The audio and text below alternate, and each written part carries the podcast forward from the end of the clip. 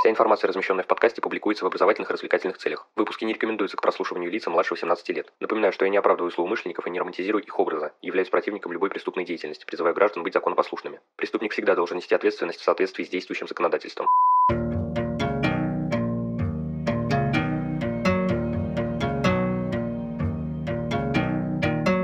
Всем привет, вы на канале Крим One, и сегодня у нас на повестке дня несколько криминалистических сказок от Анжелы Галоп. В общем, без лишних слов, поехали! Начнем мы с небольшой истории о муже и жене, которых обвинили в том, что они убили своего начальника и избавились от тела. Супруги при этом перекладывали ответственность друг на друга. Женщина утверждала, что муж ударил и пнул потерпевшего. На месте происшествия криминалисты обнаружили под напольным покрытием разбавленную кровь, а также кровавые брызги на соседней стене, что на первый взгляд полностью вписывалось в ее версию событий. Мужчина же утверждал, что жена ударила потерпевшего ножом, а он лишь пытался помочь, отмыв кровь шваброй. Ознакомившись с материалами дела и принимая во внимание показания мужа, Анжела купила швабру и ведро, похожие на те, что видела на фотографиях с места преступления. Разлив кровь на похожем напольном покрытии рядом со стеной, чтобы она растеклась примерно так же, как на месте происшествия, Анжела принялась вытирать кровь шваброй. Оказалось, что при выжимании по сторонам разлетаются брызги разбавленной крови. Кроме того, было сложно использовать швабру, не задевая местами стену, причем получившийся в итоге след в точности совпадал с пятнами и подтеками разбавленной крови на фотографиях. Этот эксперимент также не был неоспоримым доказательством, однако говорил о том, что описанная мужем версия событий убедительнее объясняла оставшиеся на стене следы крови. Теперь перенесемся в Кардифф. Вечером 14 февраля 1988 года тело 20-летней Линетт Уайт было обнаружено в спальне собственной квартиры. Ей нанесли более 15 ножевых ранений, а горло и запястья были перерезаны. 11 месяцев спустя полиция Южного Уэльса арестовала пятерых подозреваемых. Одним из них был Стивен Миллер, парень девушки, впоследствии признавшийся в убийстве. Никаких доказательств вины этих пятерых мужчин на основании криминалистической экспертизы не нашли. Вместе с тем признание Миллера подтверждалось показаниями двух девушек – Лин Вилдой и Анжелы Псайла. Квартира, в которой обнаружили тело, снималась Вилдой, которая там не жила и разрешила Линетт остаться после ссоры с Миллером за несколько дней до ее убийства. Другая свидетельница, Псайла, была подругой погибшей. Она заявила, что присутствовала в момент нападения. В ноябре 1990 года по итогам второго суда трое из пяти обвиняемых были признаны виновными в убийстве и приговорены к пожизненному тюремному заключению. Два года спустя приговоры этим трем мужчинам, прозванным Кардивской тройкой, были отменены апелляционным судом, потому что признание Миллера было получено под давлением и запугиванием со стороны полицейских. 11 лет спустя к делу подключилась Forensic Alliance. Оказывается, полицейские при осмотре места происшествия сняли целые полосы обоев в спальне и проходе снаружи, поэтому в лаборатории криминалисты воссоздали участок комнаты и провели эксперименты. Когда они сосредоточились на следах крови в квартире, выстроилась картина, послужившая основой для дальнейшего расследования. Следы чужой крови были обнаружены на предметах одежды, стенах, картонной коробке. Криминалисты пытались получить ДНК-профиль чужеродной крови, и это удалось сделать с помощью обрывка целлофановой обертки с пачки сигарет, на которой также имелись следы чужой крови.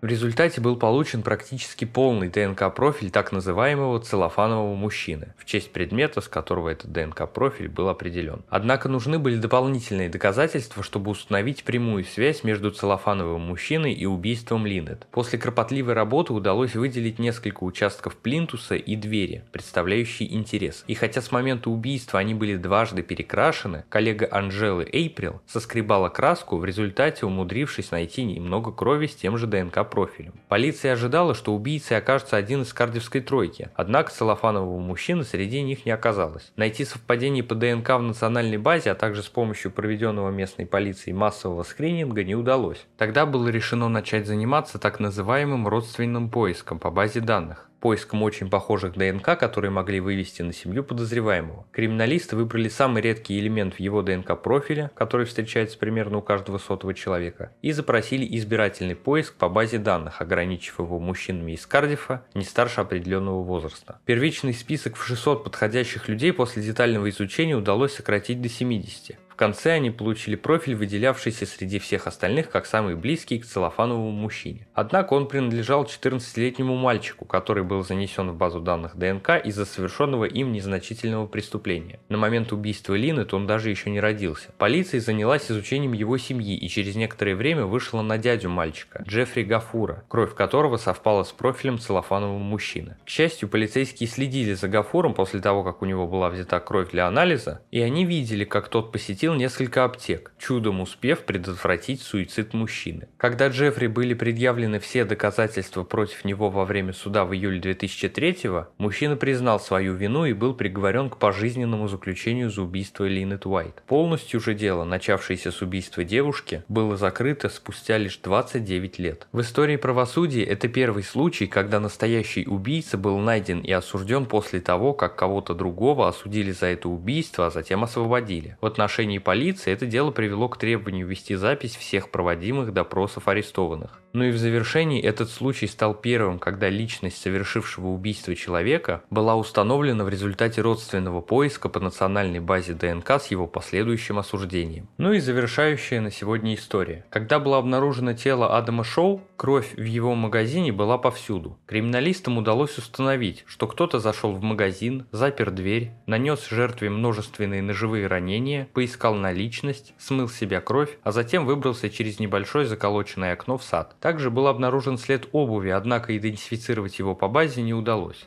Около окна, через которое предположительно сбежал преступник, имелись фиолетовые волокна из полиэстера. Хоть с первого взгляда они и показались несущественными, впоследствии сыграли решающую роль. Когда полицейские пересмотрели всех снятых камерой прохожих в предполагаемый период нападения, они увидели идущего по улице мужчину, у которого под курткой виднелась фиолетовая флисовая кофта. Название марки на верхней части его ботинок было отчетливо видно. Казалось, что это не очень полезная информация, если бы не факт, что данная марка была доступна только по заказу заказу из специального каталога. По оставленному в магазине кровавому следу специалисты узнали размер обуви убийцы и полиции удалось установить проживающих в том регионе людей, заказывающих обувь данной марки такого размера. Оставалось лишь пройтись по домам этих людей и однажды полицейским открыл дверь мужчина, очень похожий на человека записи камеры видеонаблюдения. При обыске полиции не удалось найти флисовую кофту, но они взяли несколько других предметов одежды задержанного. При исследовании его кожаной куртки на правой манжете обнаружилось немного крови, содержавшей ДНК, которая совпадала с ДНК Адама Шоу. Вероятность того, что эта кровь принадлежала кому-то другому, составляла 1 к 12 миллионам. Помимо этого, криминалисты нашли несколько волокон полиэстера, совпадавших с найденными на заколоченном окне